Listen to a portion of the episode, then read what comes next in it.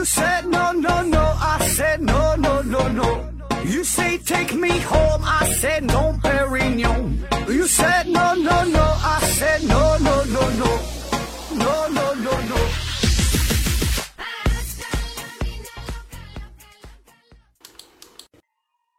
拼命探索，不求后果。欢迎您收听思考盒子，还是线上硬广，听节目送奖品。咱们现在的奖品呢，一共有三样，十五件儿。一个呢是由美人茶公司提供的五大箱子美人茶，一个呢是由魅厨公司提供的五大箱子香辣牛肉酱，还有一个呢是 KK 魔法画家公司提供的五大箱子画笔。嗯，都是好东西，欢迎大家呢积极参与抽奖活动。具体的参与方式详见节目下方的介绍。嗯，这个呢是帮咱节目做一个小小的宣传，同时呢也是对这些公司啊，对这些产品做一个宣传。嗯，虽然咱们这是一个大公司啊，但毕竟咱们这个节目嘛，这是一个呃受众群体相对比较小众啊。呃，给咱提供赞助赞助的这些公司啊，这个规模也是比较小啊，也没有世界五百强，也没有什么上市公司。咱这个就是算是弱弱合作啊，但是起码这表达了咱们一份的一份小小的心意哈，你表表明了咱们一个态度，就是回馈于听友，那出来混吧，对吧？就是交朋友呗。嗯，那今天呢，咱们继续这个漫长的实验系列哈，这期聊点啥事儿呢？咱们说一个与永生有关的话题。永生啊，那永生这个事儿，呃，古今中外一直都是人类最为关注的问题之一。无论是古代的王侯将相，还是说科学家，还是宗教信徒，大家呢都以自己的方式在努力的想要活得长点，活得再长点，甚至呢想要返老还童，想要呢长生不老。那咱们的这个之前的节目当中哈，也是涉及过很多关于永生的内容，比如说有把这个大脑给冻起来的，有把整个身体给冻起来的。还有更加科幻的，呃，想把记忆给储存的啊，还有这个研究灵魂的等等吧，对吧？很多方面，但是呢，这些方法，嗯，很奇特啊，可是都没能成功哈。嗯，但是咱今天要说的这个事儿，是关于这个永生这个事儿啊，这个相对来说就是靠谱多了。那张克家有一句话说：“有的人活着他已经死了，有的人死了他还活着。”咱今天要说的这个就是，有的人已经死了，但是呢。他还活着啊，他的细胞还活着，这个呢就是海拉细胞。海拉细胞，那从海拉细胞被分离出的那一天起到现在，已经呢有六十多年。这个海拉细胞一直呢都活得很好，而且呢是在不断的进行分裂啊。就在咱嗯做这个节目，就我说话这功夫，你听节目的这功夫，海拉细胞仍然是存活在这个世界上，并且呢是在不停的复制自己啊。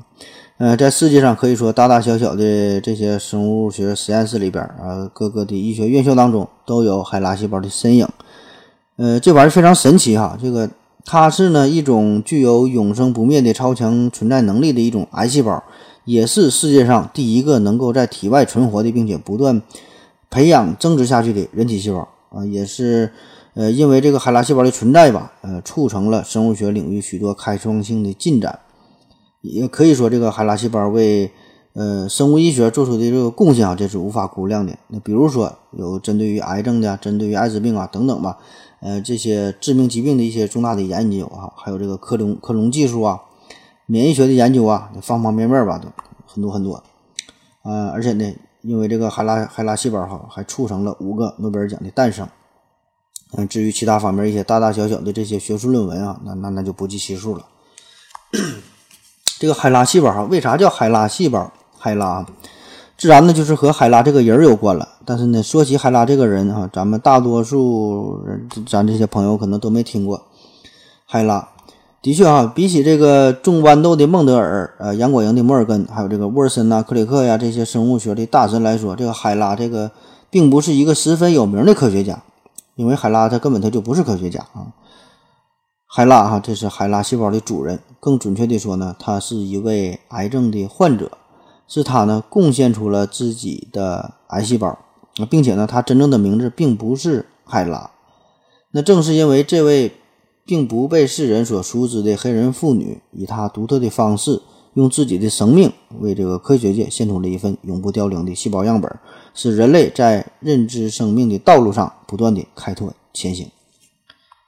可是呢，这位海拉细胞的主人哈，还有他的后代，嗯，对于他们来说呢，却一直没有受到公正的待遇。呃，直到海拉死后二十多年，他的后人才知道，在自己的家族当中有这样一位为医学事业献身的长辈。那此时呢，无数的科学家已经，呃，因为对海拉细胞的研究，他们是名利双收。呃，也有很多的生物学公司，也是因为这个对于呃，因为这个海拉细胞的生产啊、繁殖啊，这些公司是赚得盆满钵满。而这个海拉的家人，他的后代们却是完全不知情，他们呢一直过着非常贫苦的生活。所以呢，今天啊，咱就有必要重新的回顾一下哈，向大伙介绍一下这段。与海拉细胞有关的神奇往事。那咱得先说说这个海拉细胞的主人。海拉细胞的主人呢，叫做哈瑞塔·拉克斯啊，又翻译成呃海里海里埃塔·拉克斯啊。呃，所以在咱们今天的节目当中呢，咱们更多的呢会称他为叫拉克斯，呃，或者呢叫他海拉。呃，当然这说的都是一个人啊，都是这位黑人女性。在一九二零年。拉克斯呢是生于美国的弗吉尼亚啊，他是一个非常贫穷的非洲裔美国人啊，也就是黑人呗。呃，他世世代代呀都是以这个种植烟草为生，家族都是这样，都是种植烟草。那在他三十岁之前，也没有什么过多值得介绍的地方，他只上了六年学。强项呢就是生孩子啊，在他十四岁的时候呢，就生了他的人生当中的第一个孩子。呃，但是直到他二十岁的时候呢，才结婚啊，还是和他自己的表哥结婚。那在他三十岁之前，哈，他呢已经是一共生了五个孩子，哎，挺厉害了吧？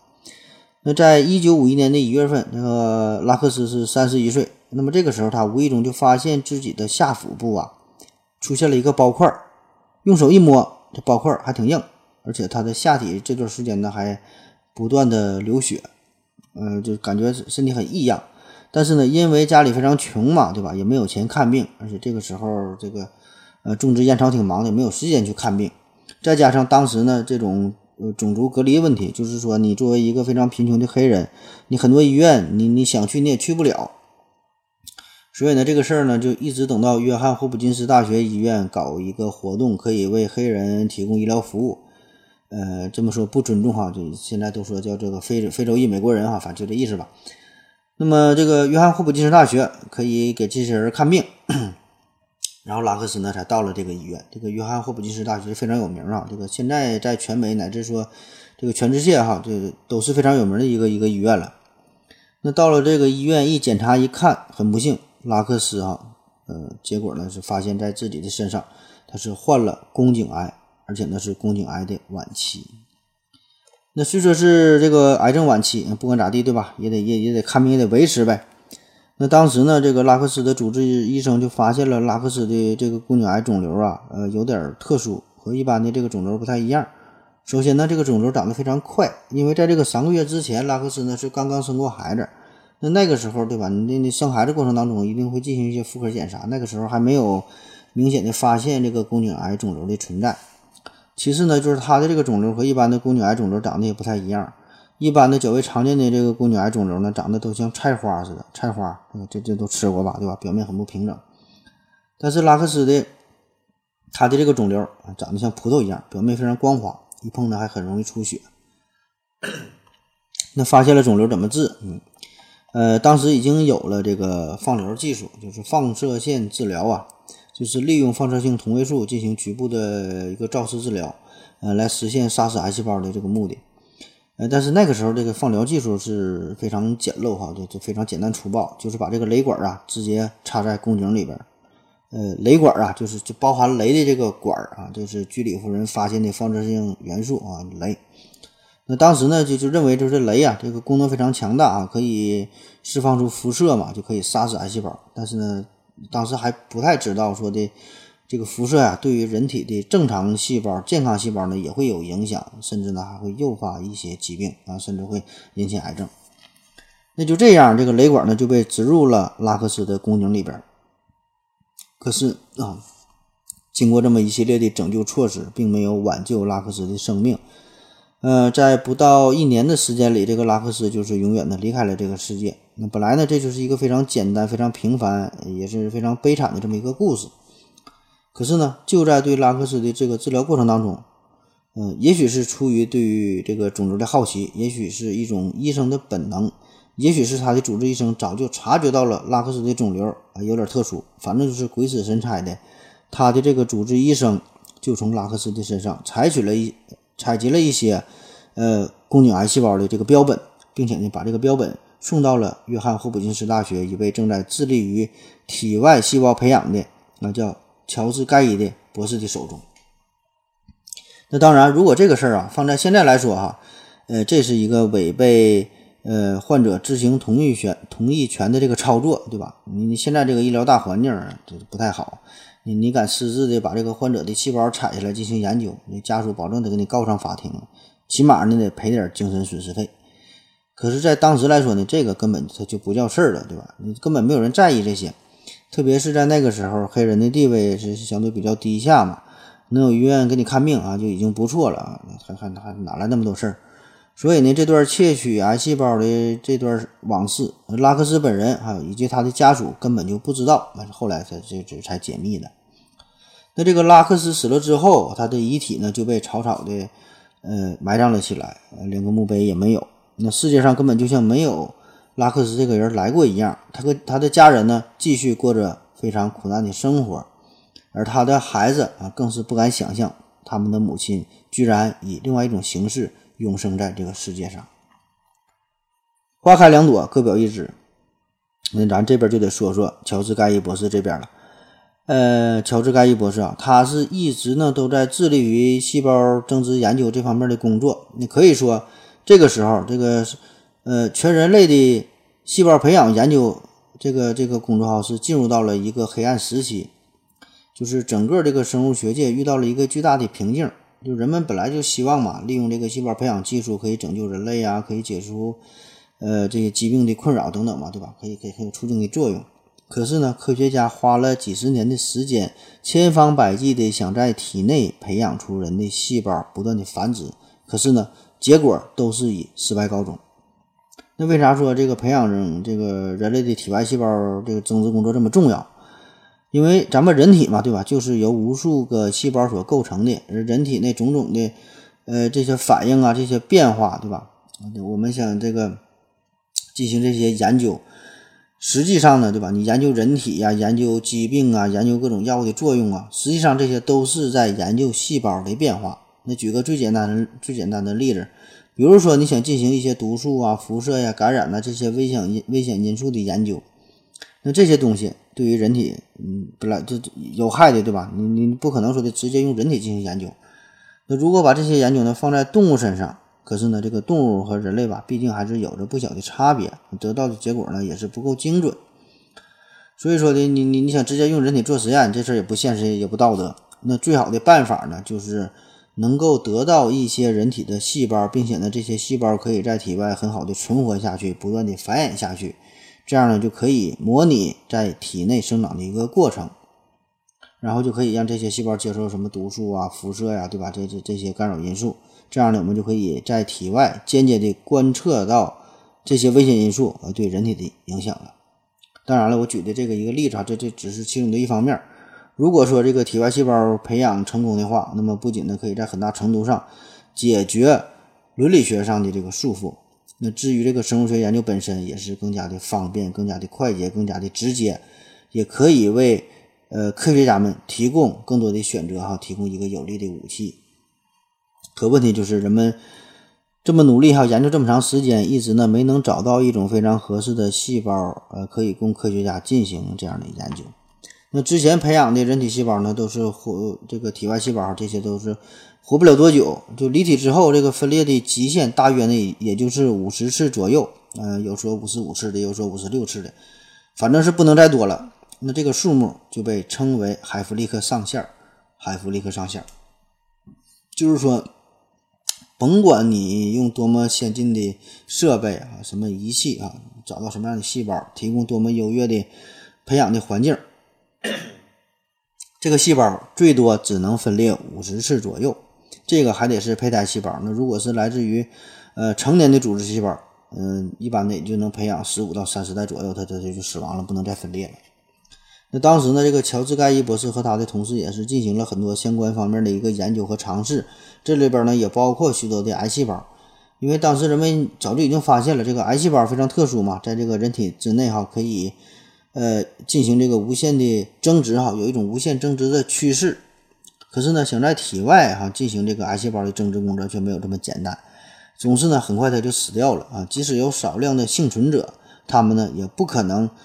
呃，无限的这么生长繁殖下去，所以呢，更无法满足后续的研究了。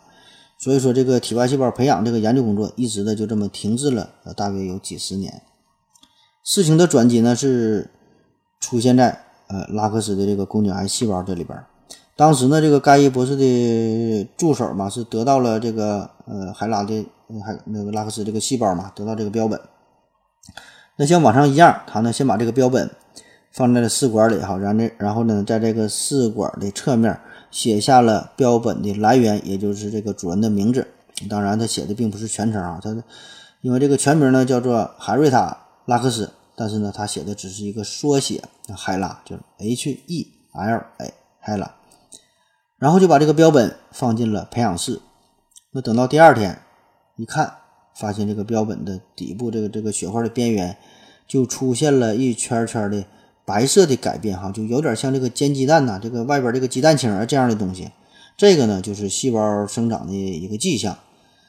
那当然了，这个呀并不算什么特别神奇的事儿啊，嗯，以前也出现过，这就是呃一个短暂的一种细胞增殖的现象，基本呢也就是过了两三天，嗯，细胞不再增长了，对吧？也就停止了自生自灭，呃，也就 over 了。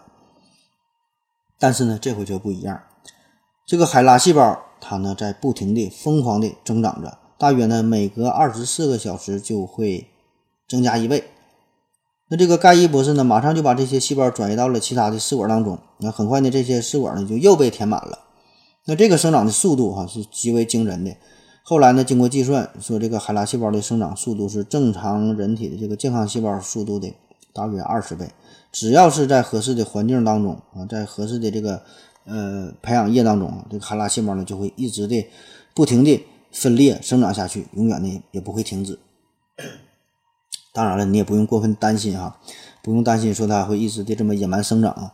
呃，说有一天可能会填满整个的地球，填满整个宇宙。因为这里边有一个大的前提，就是说呢，你得给它提供一个合适的营养环境才行。那为什么这个海拉细胞有这种超能力呢？呃，一个重要的原因哈。这个是在很多很很长时间之后，这个才是解密的。简单的说呀，就是因为断粒啊，断粒，这个呢是在染色体末端存在的一小段呃 DNA 蛋白质的一个复合体。这个细胞呢每分裂一次，端粒呢就会损失一段。当分裂五十次左左右的时候呢，这个端粒它就损失没了，就就就没有了嘛。所以这个细胞呢就不能再分裂了。呃，这个就是之前说的这个海弗利克上限哈，那可以说这个就是，呃，这端粒就是全人类共同的一个悲哀，就是从这个 DNA 的层面啊，从这个源头之上，我们呢已经被锁死了，我们不可能长生不老，因为有端粒的存在嘛。所以呢，这事儿说起来呢也很诡异，对吧？你看这个癌症、癌细胞，这是死亡的象征。那直到现在，咱们也是谈癌色变啊。正是这个癌症是夺去了拉克斯，也是夺去了无数人的生命。可是呢，反过来说，另一方面，癌细胞哈，这个又是一种极其顽强的呃存在啊，就是它呢可以进行无尽的繁衍呐，无尽的增殖下去，只要这个周围的环境合适的话。所以你看，这就是一个生命的终结哈，伴随着呢却是另一另一种一个一一种生命的永生。那意外获得了海拉细胞之后。盖伊博士是如获至宝，这个正是他一直在苦苦追求的呃永生的细胞，也可以说哈，这个是呃生物学研究的一个重要的工具嘛。那以此作为基础，就可以开展许多生物学领域的重大实验了。这个盖伊教授和他的团队很快呢就通过电视啊，非常激动地向全世界公布了他们的研究成果。那这一发现立即是震惊了整个生物学界。那需要指出的是，就是当时无论是在这个电视宣传当中，还是说在后续的这些研究当中，盖伊博士呢一直都把这种细胞称为海拉细胞。所以呢，在很长时很长时间啊，这这这之后，就是拉克斯的家人和他的后代们并不知道这个海拉细胞的主人啊，就是海瑞塔·拉克斯。好了，咱们先休息一会儿。我要跟正南去尿尿，你要不要一起去啊？我也要去。哎，风心，我要跟正南、阿呆一起去尿尿，你要不要一起去啊？好了啊，喝了口水回来，咱们继续聊。海拉细胞这个重磅炸弹，无疑呢是引爆了整个生物学界，大家呢都开始争相的投入研究。那由于海拉细胞繁殖能力非常的迅猛，呃，生存能力非常的强大，那这些非凡的属性也让盖伊教授呢显得非常大方。就反正这玩意儿，它它也没啥成本，对吧？可以无限的呃增值下去。那培养基这这这个成本几乎就可以忽略不计了，所以呢，海拉细胞呢，它的子代很快呢就出现在世界各地的这个实验室当中。那此后呢，医学史上、生物学史上很多重要的发现、发明，呃，各种医学进展，比如说脊髓灰质炎疫苗啊、宫颈癌疫苗啊、克隆技术啊、基因图谱啊、体外受精啊、各种新药的研发呀、化疗方法的改进呐，等等等等啊，这些东西都与海拉细胞有关。那咱们下面呢，就挑几个比较有代表性的、比较有意思的，嗯，与海拉细胞研究有关的这个工作哈，咱咱就聊聊一聊哈，就挑这么几个重点。那就在拉克斯去世的这年冬天，呃，美国呢是爆发了有史以来最为严重的一次小儿麻痹疫情。这个小儿麻痹啊，这个就是脊髓灰质炎病毒引起的，现在是非常少见了，对吧？因为有有这个疫苗了。那以前还是非常多。那在美国还是当时这个时候是还没有很好的预防和治疗的办法。那这次这个是美国，呃，这个情况非非常的严重，所以呢，很快大批的医学家呀、呃，生物学家呀，都投身到了对于这个小儿麻痹的治疗防治的战役当中，就想研究一种这个小儿麻痹疫苗啊，这个是成为了当时全国瞩目的头等大事儿。那不久呢，匹兹堡大学呢，就是首先开发出了第一支小儿麻痹疫苗。你，这是一个非常振奋人心的消息。但是疫苗这个东西吧，这个呃相对来说比较复杂。呃，疫苗你在正式使用之前，必须呢要进行大规模的实验才行。就是说一方面，你得证明它的有效性，就这个东西确实好使；另外一方面，你得证明它的安全性，你得安全第一位的。你你别扎完这个疫苗。本身的病毒没咋地，对吧？扎完疫苗的人扎死了，对吧？就得不偿失了。所以说呢，只有进行了大规模的实验啊，只有这样才能呢，在人体上，特别是这个小孩的身上，对吧？才能使用，对吧？疫苗这个这个问题很很重要。那怎么进行实验？你当然不可能在活人这这个身上进行实验了，而是呢，要在离体的人体细胞上进行实验。这就需要培养出大量的呃人体的这个体外细胞。那什么细胞既容易被病毒感染，又能进行大量的繁殖，而且还能，呃，培养起来很很很方便呢？人们呢马上就想到了海拉细胞啊，就当时海拉细胞刚刚刚出现嘛。那于是，呃，在美国哈，这个世界上首家细胞工厂就诞生了，呃，就专门生产这个海拉细胞。当时的产量每周就可以生产出两万管海拉细胞，两万管啊，呃，大约呢就是六万亿个海拉细胞。那这么多的海拉细胞，仅仅用于小儿麻痹的研究，哈，显然是有点太多了，它用不了这么多，所以呢，就就开始就卖呗，往各个实验室卖，哈。所以只要你有钱，哎，你你愿意买，你谁都可以买到海拉细胞，用于自己的呃实验研究。那在这场，在这场人类与小儿麻痹的较量当中，呃，人类呢是取得了可喜可贺的阶段性的胜利。实验结果显示，这个脊髓灰质炎病毒在海拉细胞当中呢极易存活，而且呢，在这个培养基当中这个培育啊，也是更加便于进行研究观察，进而呢可以观测到感染病毒之后这个细胞的形态的变化，从中呢可以找到突破口啊，就促进了小儿麻痹这个疫苗的这个研发工作。那网上说呀，说迄今为止，这个小儿麻痹疫苗也是已经预防了超过六十五万起死亡病例。呃，我觉得这个数啊，这这个应该不止这些，远远应该大于这这个数字。由于有了这个专门的生产海拉细胞的工厂，这个海拉细胞很快就是出现在世界呃大大小小的这个实验室当中嘛。那么各种生物学家、各种科学家，呃，在这个细胞学方面啊，这个研究成果就开始像雨后春笋一般层出不穷。短短的两年之后，这个海拉细胞的实验者就发现了，呃，有一种名叫苏木素的呃一种着色剂啊，能够让这个细胞核进行染色啊，让这个染色体非常清晰地显现出来。那利用这个发现，科学家们就成功地找出了唐氏综合症啊等等一些疾病的遗传信息，找出了这些联系。这个呢是不仅对于呃像唐氏综合症，就是这个二十一三体啊，对于这个一个具体疾病的研究，同时呢，这个科学家们也是逐渐地掌握了遗传疾病的一些诊断方法。呃，这个基因检测啊，这个原理呢也是由此被发现。在一九五四年的时候呢，科学家们又发明了一种分离单一细胞的方法。那在此基础之上，又成功的克隆了海拉细胞，克隆细胞。这个呢，也是人类第一次实现细胞的克隆啊，克隆的就是海拉细胞。那咱们现在都知道，后就是这个呃，就就就克隆绵羊哈，啊，多利哈，克隆绵羊没爹没娘嘛。这个当时是震惊了全世界这个事儿。那这个克隆羊多利，它应用的技术在很大程度上呢，都是以这个这个海拉细胞的克隆作为基础的。那咱们现在也都知道，这个第一个进入太空的地球人呢是苏联的加加林啊。可是呢，如果问你第一个进入太空的地球人的细胞是谁的呢？哎，一般的都答不上来哈。这个正是呃拉克斯的海拉细胞。这是在一九五六年的时候，这个海拉细胞呢，随着前苏联的一颗人造卫星是进入到了太空当中。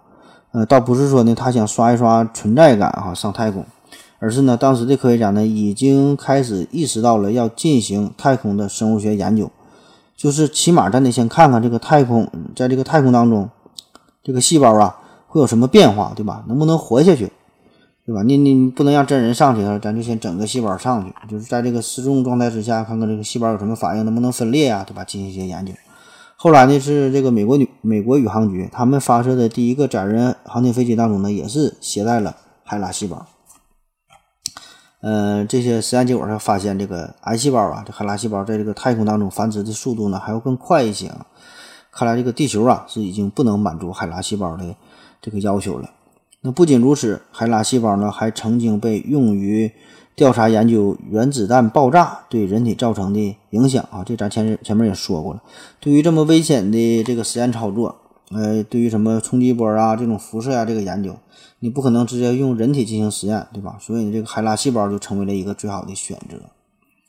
在上世纪六十年代，在海拉细胞的帮助下，人类呢也首次实现了基因混合啊。啥叫基因混合？就是一种跨物种的杂交细胞技术。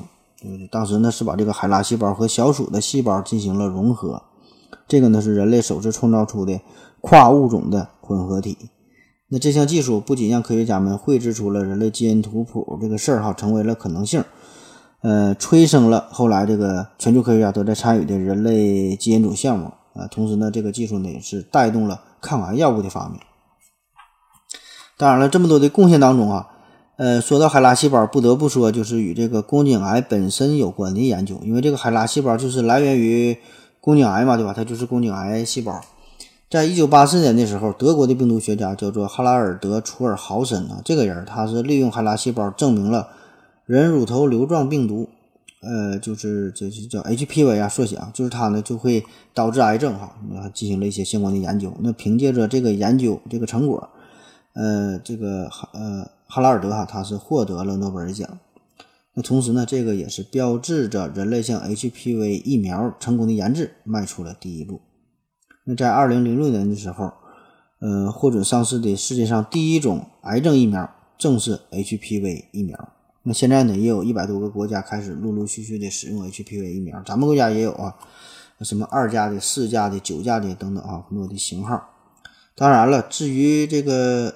HPV 疫苗啊，对癌症疫苗这种东西需不需要打，有没有用啊？国产的疫苗怎么样啊？这个事儿啊，你就别问我了，我只负责编故事啊。这个问我正经的事儿，我就不懂了。关于这个海拉细胞的研究啊，有一个一直备受人们关注的热点，就是这个无限增值的话题啊，就是永生的话题。咱们前面呢稍微是提到了两句哈，说的比较简略，这下面咱再嗯。多介绍多多展开介绍一下，就是说这个端粒啊和这个海弗利克上线啊，这也是一个诺贝尔奖级别的一个研究了。而且呢，我推测哈，在不久的将来吧，在这个领域当中呢，一定还会有人因为这事儿获得诺贝尔奖。稍微介绍一下，呃，早在一九八九年，科学家们呢已经查明了海拉细胞不死，它的这个重要的奥秘呢，就是在于它的端粒酶。这个端粒酶呀，它呢是可以不断的把这个端粒进行重新的加工，啊，让这个端粒不再缩短啊，重新的再再长上去。那么让这个端粒再生，这样呢就可以保证细胞不断的进行分裂，从而呢就可以控制呃生物衰老，对吧？这我们我们就找到了这个长生不老的呃一个钥匙。嗯，这个时候这个端粒酶也是逐渐的走入了人们的视野。端粒啊，那为啥它叫端粒？因为呢它是位于每条染色体的末端，位于这个边儿上。那虽然呢它不并不携带什么非常重要的与遗传有关的信息。但是呢，在这个细胞分裂过程当中，它的它是意义重大，就是你每分裂一次，这个端粒呢就会缩短一小段儿，并且缩短之后呢，它是不能再生的哈，不不能再长长了。所以呢，这么随着复制的不断进行下去，它就是越来越短，对吧？最后呢就消失了。那么这个时候，这个细胞呢就随之停止分裂，就走向死亡了。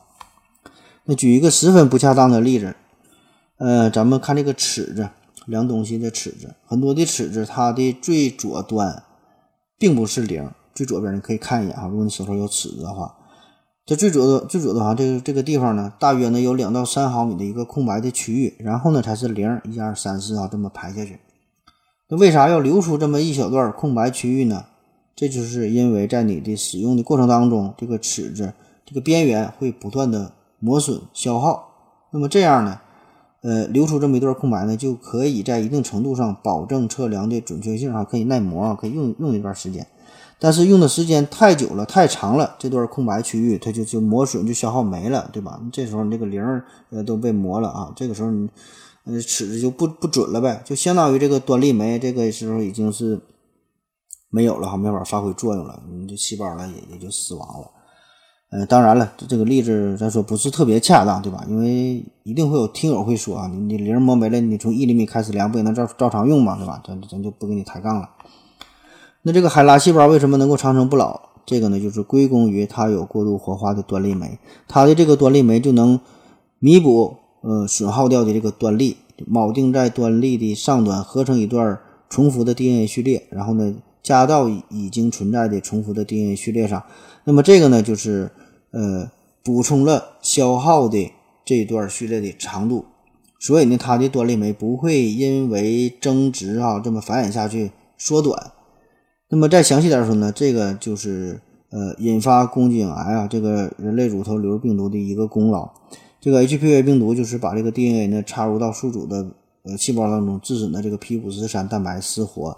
进而呢就能够任意的改变与正常细胞的寿命以及这个分裂有关的一个开关，就可以开启无限增殖的模式。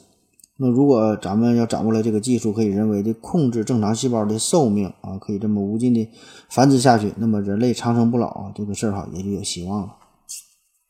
后来是在二零零九年，呃，杰克绍斯塔克哈，伊丽莎白布莱克本。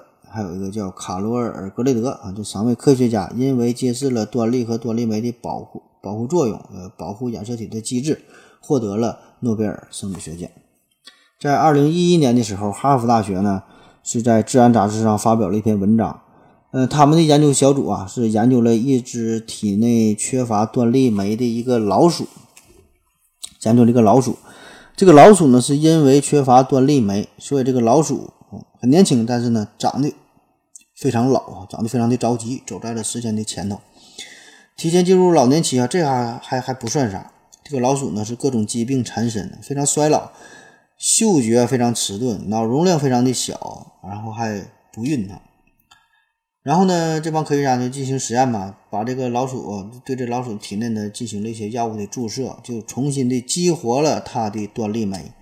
那么激活之后，这些受损的组织。哎，不但呢是得到了修复啊，这个老鼠的这种老化的迹象也是出现了逆转啊，开始逆生长，开始返老还童了。那这一项研究呢，就再次验证了端粒酶可以让老化的器官变得重新年轻起来，可以修复受损的器官和组织。那听到这儿啊，我估计很多爱美的、追求年轻的人士已经有点动心了哈。原来这个这个端粒酶啊，这东西真的这么牛逼啊！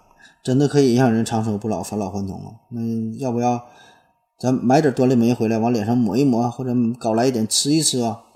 提醒大家一下啊。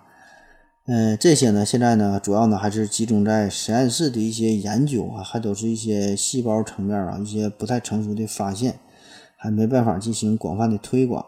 嗯，而且咱说这个细胞凋亡啊、机体衰老啊，对吧？这个涉及到很多方面的问题，不仅仅是端粒这么一个问题，这么这么这么简单哈。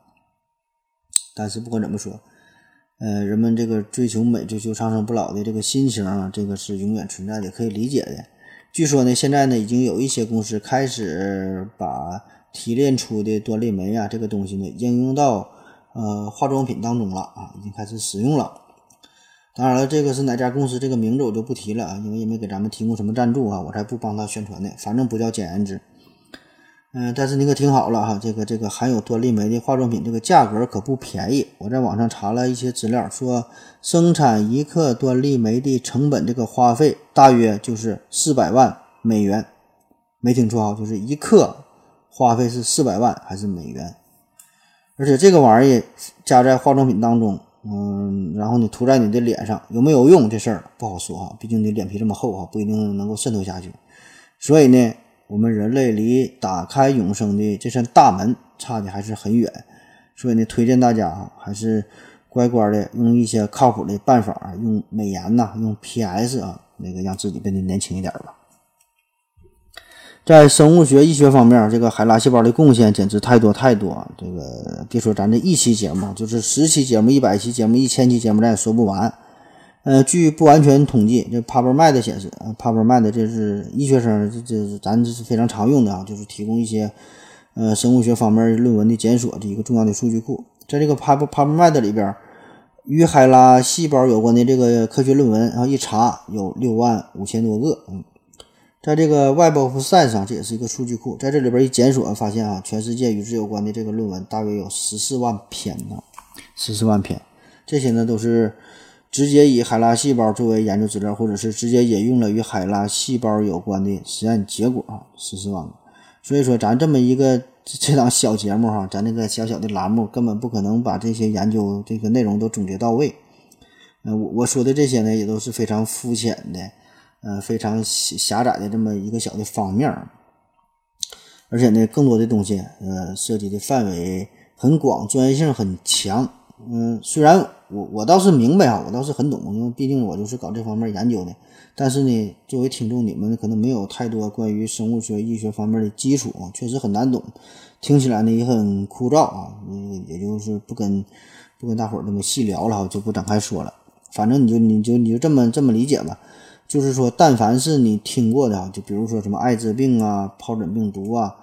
呃，寨卡病毒啊，麻疹呐，流感呐，腮腺病毒啊，等等各种病毒啊，还有各种激素、蛋白，什么细胞培养克隆技术，各种疾病是什么白血病啊、血友病啊，什么帕金森呐，性病的传染呐，大到人类长寿啊，人类永生的秘诀，小到蚊子的交配，还有之前说的什么小儿麻痹疫苗啊，试管婴儿基因复制基因图谱，就是但凡你能听到、你能想到、你在电视上看到的所有的医学生物学领域的这些研究。几乎都能与海拉细胞扯上关系，这个倒不是说的说因为这个大伙儿怎么想捧这个海拉细胞，或者说这个海拉细胞有名，大伙儿都想用这个东西啊，而是因为这个海拉细胞本身的属性所决定的。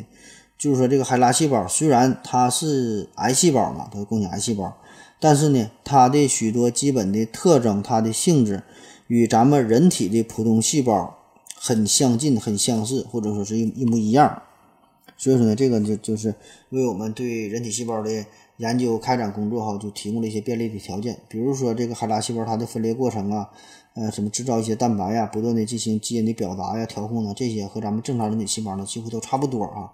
而且呢，它也会感染各种样的病原体，啊，这些都跟人体的几这个正常细胞极为相似了。那也是正是因为这这些特性，海拉细胞成为了生物学家。手中啊一个重要的工具。那之前介绍了这么多啊，除了在生物学专业方面，海拉细胞起到了重要的作用，同时海拉细胞还推进了呃医学伦理学的进步啊。医学伦理学，啥叫伦理啊？啥叫医学伦理啊？伦理就是伦理电影那个那个伦理啊，估计你都能明白。这个医学出现的非常早啊，医学啥时候诞生的？这个咱现在已经是没法考证了，反正是很早。那同样，这个医学伦理学什么时候出现的？咱们也不知道，可能是跟着医学就一起诞生了。伦理这个事儿，保证也是诞生很早了。那现在呢？现在呢？咱们是通常把这个希巴克希波克拉底呢是当成西方医学之父啊，希波克拉底。然后呢，在这个希波克拉底的誓言当中啊，这也非常有名嘛。那希波克拉底誓言多多少少呢，也会看出一些医学伦理学的一些思想。可是呢，真正的关于医学伦理学啊，这个这个研究哈立法，呃，特别是说的对于这个人体实验这个呃研究的这个这个准则哈，这个出现的是非常非常晚。呃，比较有代表性呢，就是纽伦堡法典。这是在二战之后，在一九四六年，在纽伦堡他才制定的一项关于人体实验方面的一些基本的要求、基本原则。呃，内容涉及到很多的方面吧。嗯，但是呢，这里边最重要的一条就是说，这个受试者要自愿同意。呃，对于这个实验呢，要有充分的了解才行。简单的说，就是你要知情，要同意啊，才能进行实验，不能说稀里糊涂的就进行呃这种人体实验了。你看，这个是在一九四六年的事儿。而咱现在说的这个海拉细胞呢，这是在一九五一年问世的哈，这个是在五年之后。然后呢，大家这时候就都用这个海拉细胞进行实验嘛，啊，进行很多实验。那这时候就有一些科学家就想玩点花花的了啊，就已经，嗯，不是停留在简单的这个细胞层面、病毒层面的对于海拉细胞的研究了，就想把这个海拉细胞用于人体实验。因为之前已经研究了，把这个大鼠体内注入海拉细胞，就会海这大鼠就会这这长肿瘤。那么如果把这个东西注入到人体体内，会有什么效果呢？对吧？人类人体会不会长肿瘤呢？啊，就有人就想研究这事儿，很这个很很很不人道。最有代表性的就是美国的病毒学家，叫做切斯特·索瑟姆啊，索瑟姆这个人吧，在当时很有名，在圈内也很有影响力。他是。呃，美国一家癌症中心的病毒学系的负责人哈，索瑟姆，在一九五四年的时候，这个索瑟姆他就想到了哈，就就要把这个海拉细胞用于人体实验。起初呢，他是把大约五百万嗯单位的五百万个这个海拉细胞注射到一些癌症病人的体内，但是并没有告诉他们真相，就说这是一种最新的免疫药物，可以治疗这个癌症啊，就注入到了注入了这个海拉细胞。那注射之后。没过几个小时，这些人的胳膊上呢就开始出现红肿，就出现了各种反应。大约五到十天呢，注射的部位就出现了硬硬的一个大瘤子，一一个大硬结。然后索瑟姆呢，就是帮助这些病人切下了这些瘤子，进行呢，嗯，癌细胞的检查检测哈，就看看这些瘤子里边是否有这个海拉细胞。但是呢，同时他也故意留下了一些肿瘤。就是说的，他想看看这些人的体内啊，这个免疫系统能否抵御肿瘤细胞啊，是否有这种能力？那在几个星期之后，这些瘤子有的长得非常疯狂哈，这个直径已经达到了两厘米啊。这些瘤子就这么长呀，这索斯姆就这么切啊，就这么研究。可是呢，无论怎么研究，对吧？你这个并不能呃有什么说服力，代表不了什么，因为这些受试者本身就是癌症患者，所以他们体内也会有肿瘤细胞的存在。所以呢，就会有很大的干扰。那为了进行一个客观的比较，索斯姆就把目光投向了正常人啊，就想用健康人进行一个对照的实验，在正常人健康人的体内注射海拉细胞。很快的，在一九五六年，索斯姆就在俄亥俄州监狱通讯上刊登了一个广告啊，说的非常的直白，就是想召集一些志愿者进行人体的癌症实验，嗯，进行这个研究。没想到几天之后，竟然真的征集到了九十六名志愿者，就就是这些罪犯呢，还真就报名。不久之后，哈，增加了一增加到一百五十人。那之所以选择俄亥俄监狱，就是因为这个监狱这里边这些犯人非常的配合，而且呢，在呃之前吧，这这这些罪犯呢和呃这些科学家哈进行了多次的这个研究的合作啊，一直呢都是对他们进行着人体的实验。在这个索斯姆这个时代吧，这个犯人们经常就是充当小白鼠哈，扮演这个这个这个角色。比如说检测化学武器的效果，比如说判定 X 线的照射对于这个睾丸哈是否有什么影响啊？对于这个睾丸产生精子有什么影响？在当时看来，这些呢也不是什么奇怪的现象，而且呢，有很多的犯人就非常愿意进行人体实验，因为他们觉得就是自己。犯下了很多的罪行嘛，那么通过这个实验，就是为医学事业献身哈，做出一些力所能及的贡献，也算是弥补自己曾经犯下的错误，就对这个心灵啊，让这个心灵可以得到一丝安慰。那虽然在当时已经颁布了之前说的纽伦堡法典，就是关于人体实验的一些准则嘛，可是呢，在当时来说，根本没有人把这东西当回事儿啊。但是这个索瑟姆。想对这些犯人进行海拉细胞的注射实验啊，这个这回这可就不一样了，因为那以前那些实验吧，大家都听不太懂嘛，对吧？什么 X 线照射、什么辐射这些，不知道咋回事，不知道这些科学家在研究啥，所以就参与了。这回呃不一样了，大家都知道了，因为海拉细胞非常有名嘛，都上电视了，大伙也知道这是一个癌细胞。那你想把这个癌细胞注射到注射到正常的人体体内，虽然大家不太懂会发生什么，但是总觉得这个东西啊，好像。呃，影响很大哈，威力很大，所以呢，就算是这些犯人同意了，那也不行，对吧？那这事儿很快就是引起了整个社会的公众对于生命医学这个这个伦理学的关注，也不得不让医生啊、实验者呀、科学家呀以及整个社会重新的要开始考虑一下关于医学伦理学的问题，重新审视一下这个问题啊，重新制定一些准则。那么这个事儿呢，在当时也是产生了很大的争议。最后的结果呢，就是推动了呃生命医学、呃伦理学这方面的发展，也是促成了呃伦理学审核委员会的成立啊，也是出台了很多的法案。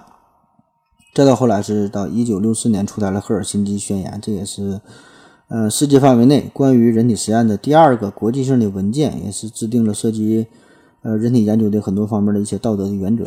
但是很遗憾。嗯，就是对于海拉细胞的主人这个拉克斯，对于他来说，却是一点呢没能享受到医学伦理学的待遇啊。就是因为当初他的主治医生从他的身上切下宫颈癌细胞，取出这个标本的时候，他是不知情啊，也不同意，而且他的家人也不知情，也没同意。直到他死后二十多年，这个事儿呢才是大白于天下。那好了，咱们再稍微休息一会儿。我要跟正南去尿尿。你要不要一起去啊？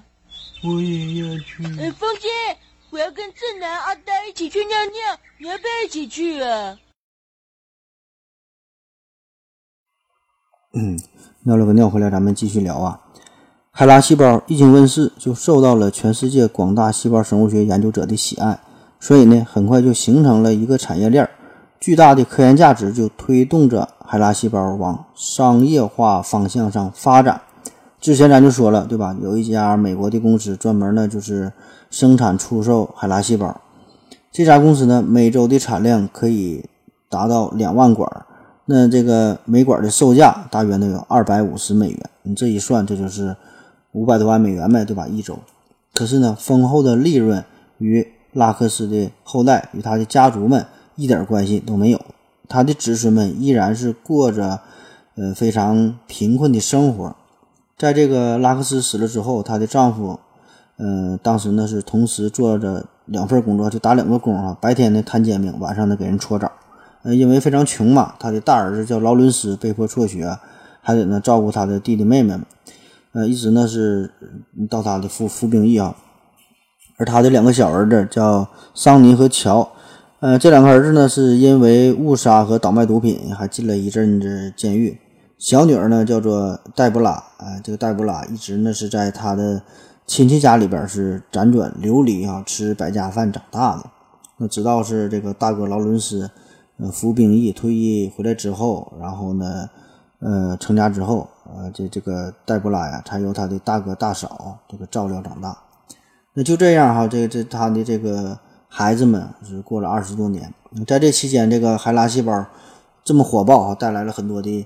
经济利益也是促成了很多科学上的研究发展，但是呢，海拉的后人们对这点儿、对这些事儿哈，一点儿呢都不知情。这事儿呢是直到一九七一年，正好是他死了二十年之后，海瑞塔·拉克斯这个名字才第一次正式的被正确的拼写拼写出来，出现在一家美国杂志上。呃，因为之前人们把这个海拉细胞的主人呢，一直呃称作什么叫叫海伦莱恩呐，啊，又叫做海伦拉森呐，好等等很多的拼写都不对。而又过了两年，这个拉克斯的家人才知晓。原来这个大名鼎鼎的海拉细胞的主人正是自己的呃家家族的这个海瑞塔拉克斯。那拉克斯啊，此时呢也是才被人们首次所认知，才被公正的认知。就是在一九七三年，在《自然》杂志上发表了呃一个布鲁塞尔大学的生物学家叫道格拉斯的一封信。那么直到此时，这位在生命科学领域默默贡献多年的无名英雄啊，才最终的重见天日，来让大伙儿正式的认识到他。这个拉克斯的家属也由此呢知道了拉克这个海拉细胞依然存活着，而且呢还在继续为人类的健康发挥着积极的作用。那么这个事儿是怎么暴露出来的呢？啊，倒不是说这些科学家呃良心发现了去主动的找上门告诉他们这个事儿啊，原因呢是因为这个海拉细胞在呃，科研的过程当中，这个时候呢，出现了大规模的污染事件。啥叫细胞的污染事件？呃，就是说呀，这个细胞在培养过程当中就发生了交叉感染，那许多细胞，就不管是这个肝脏细胞啊、骨髓细胞，就用用于研究的这些正常细胞，都已经被繁殖能力更强的这个海拉细胞给污染了。可问题就是呢，科学家们并不知道哪些是被污染的，哪些是未被污染的。所以呢，面对着这种情况，这就意味着，呃，数百万、上千万的科研经费，啊，还有还无数的这个心血，对吧？这更重要的，这些都是付之东流了。所以呢，此时这个科学家们能做的，只有呢，通过找到海拉细胞的遗传标记，找到这个遗传信息，才能确定哪些细胞是被污染了，哪些是好的，是没被污染的。所以呢，这个时候只有找到。拉克斯的后代从他们从他们的身上上，对吧？弄到一点血液标本呐，对吧？弄到这些东西才能确定遗传信息啊，确定这个遗传的标记物，嗯，才能解决这个呃细胞污染的问题。那当时呢，一些科学家就找到了拉克斯的子女们，把这个来龙去脉这么一说啊，告诉他们这个拉克斯的细胞还活着啊，就是还用于研究。那这家人一听这事儿啊，整个都都傻了。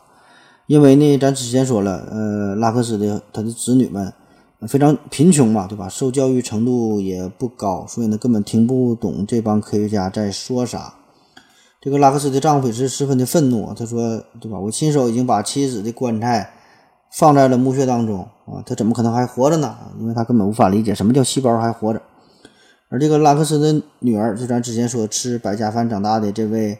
黛波拉女士，她呢才二十出头，而且呢只有中学学历，根本呢也没法理解细胞永生这到底是啥意思。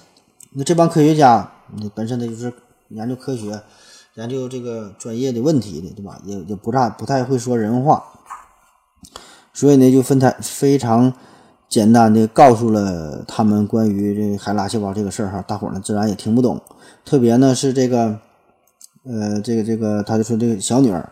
叫黛布拉啊，就告诉他这个黛布拉说的，呃，正因为你妈妈的这个细胞，对吧？你妈妈帮助我们开发了小儿麻痹的疫苗啊，还参与了很多疾病的研究啊，还送上了太空啊，呃，还参加了原子弹的研究啊，对吧？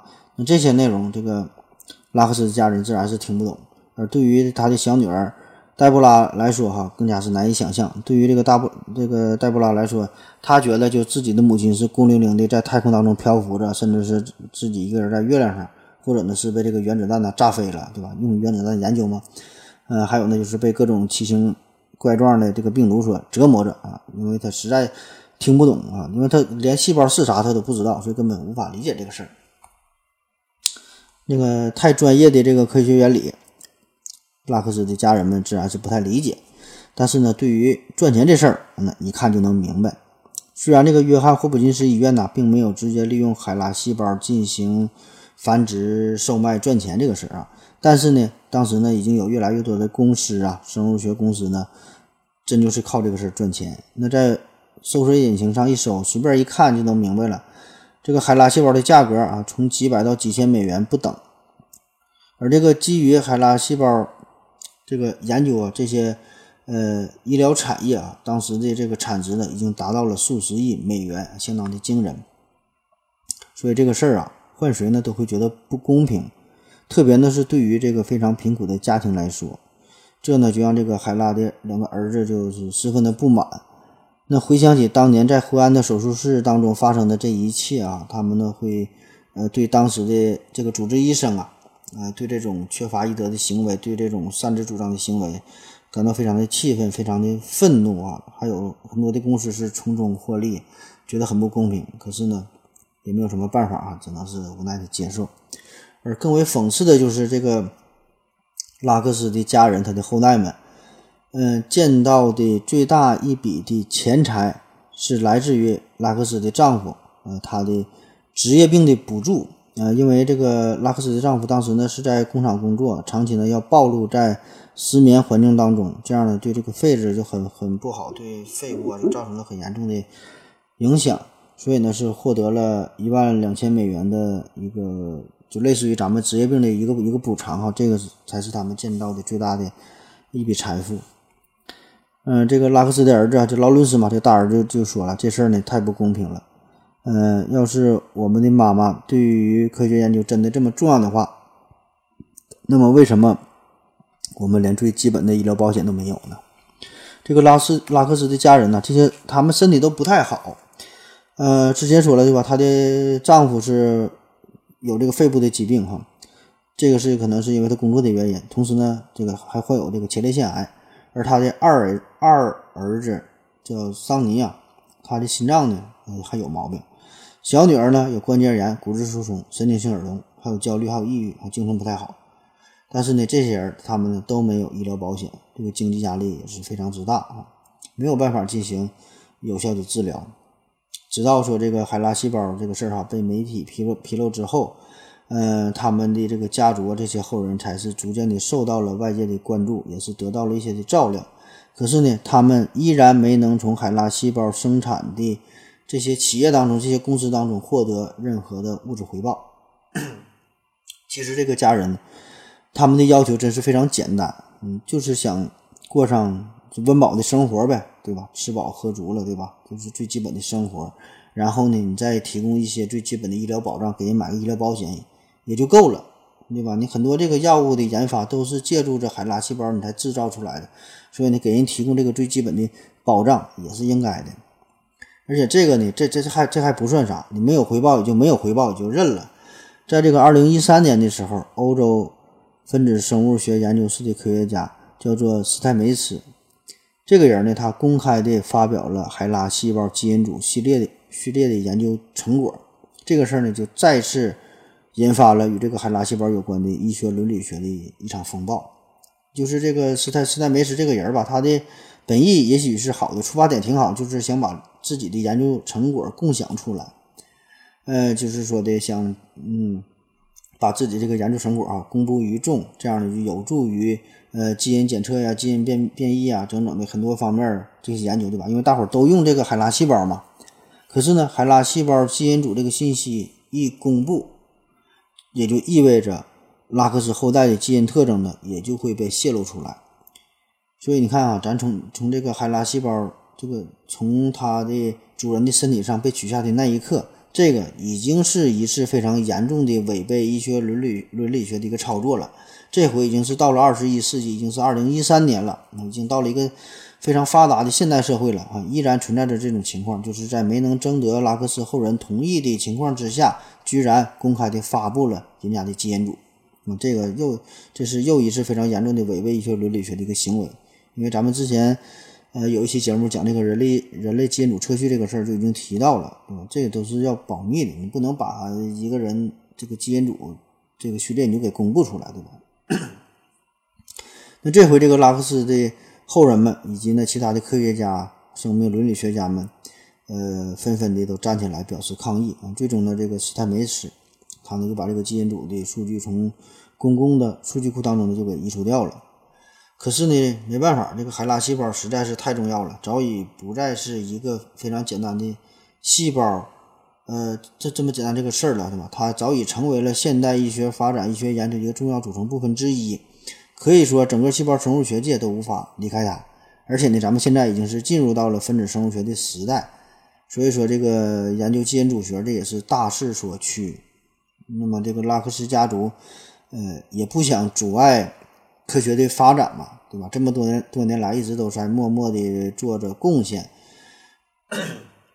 所以最后，这个美国华盛顿大学的科研人员与这个拉克斯家族的，呃，这这些后代这些人呢，是进行了一个协商，最终呢是，呃，达成了一个共识，就是说的，经过这个这个家族人的允许吧，啊，可以把这个公布出来了，就在这个二零一三年八月八号，终于呢把这个海拉细胞的基因组图谱在《自然》杂志上，呃，公开发表了，这个海拉细胞再次成为了人类宝贵的科学遗产。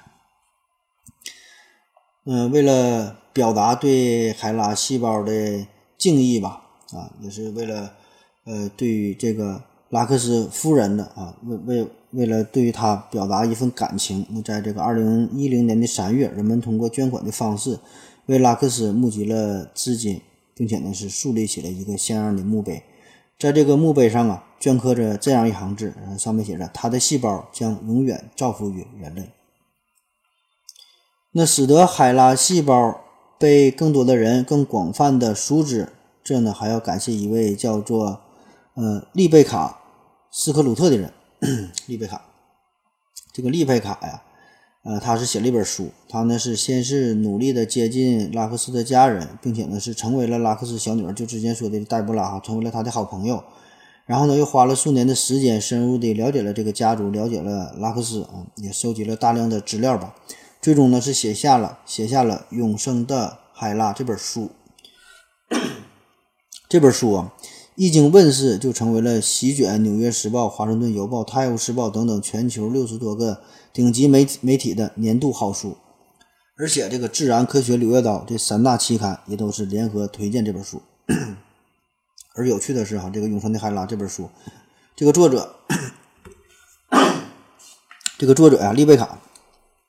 这本书呢是丽贝卡的处女作哈，第一本书，第一本书就这么的成功啊！出版之后马上就登上了《纽约时报》和亚马逊呃销售榜的第一名，并且呢是被翻译成了二十多种文字，这样呢也就使得海拉细胞这个事儿哈，在全世界范围内被更多的民众所知晓。嗯，这本书还是推荐给大家看一下，因为这本书不仅是详细的记载着这个拉克斯。这一家人如何用一生的时间来接受拉克斯细胞的那海拉细胞的存在啊？而且呢，这里边呢也是呃涉及到一些人体实验的一些黑历史，也是探讨了生命医学伦理学、呃人体组织啊等等吧一些法律的问题、伦理的问题、种族的问题、道德的问题啊、信仰的问题啊，呃也可以引发更多的思考吧。那遗憾的就是这个拉克斯的女儿呃黛布拉。没能等到这本书出版，就因为心脏病去世了。但是呢，此时的此时的黛布拉呀，呃，已经有了自己的孙子，而且这个孙子也已经上高中了。这个黛布拉就是寄希望于自己的孙子，因为自己没有啥文化，没上过啥学，对吧？当时说的这些事儿，什么细胞永生这事儿，根本也不懂，所以呢，他就希望自己的孩子哈，能够把曾祖母。这些细胞遗传学的问题给搞明白啊，到底是怎么上的太空，怎么用于这个原子弹的研究啊？怎怎怎么就爆炸了？然后在二零一七年的时候，呃，有一部同名的电影也叫《永生的海拉》啊，就根据这本书所改编这个电影，呃，上线了。豆瓣评分呢是六点八啊，大伙儿也可以看一看。这个评分不算很高，哎，保证是没有我讲的有意思了。但是同样 也是推荐大家去看一看。这也是一个关于生命、关于伦理、关于尊严的一个故事，也是很引人思考吧？啊，值得看。嗯，到现在这个海拉细胞啊，海拉细胞已经是繁殖了将近两万代，两万代。那如果人类要是繁衍两万代的话呢，大约要需要需要五十万年的时间哈，你可以想一想，五十万年时间。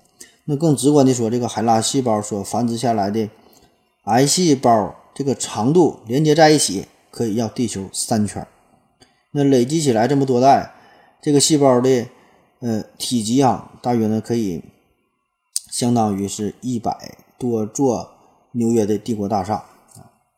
那从某种意义上来讲，尽管这个拉克斯夫人已经去世了，但是她的细胞呢，却一直以一一种特殊的形式啊得到了永生。甚至呢，也有人把这个海拉细胞呢看作是一个全新的物种。也可以说，这个拉克斯是所有死去的人当中，在死了之后做出贡献最大的人。就是死的时候，他他一直还在做贡献呢，而且这个还是现在进行时啊，一直都是 ing 的形式，嗯，一直不停的这么这么做着贡献。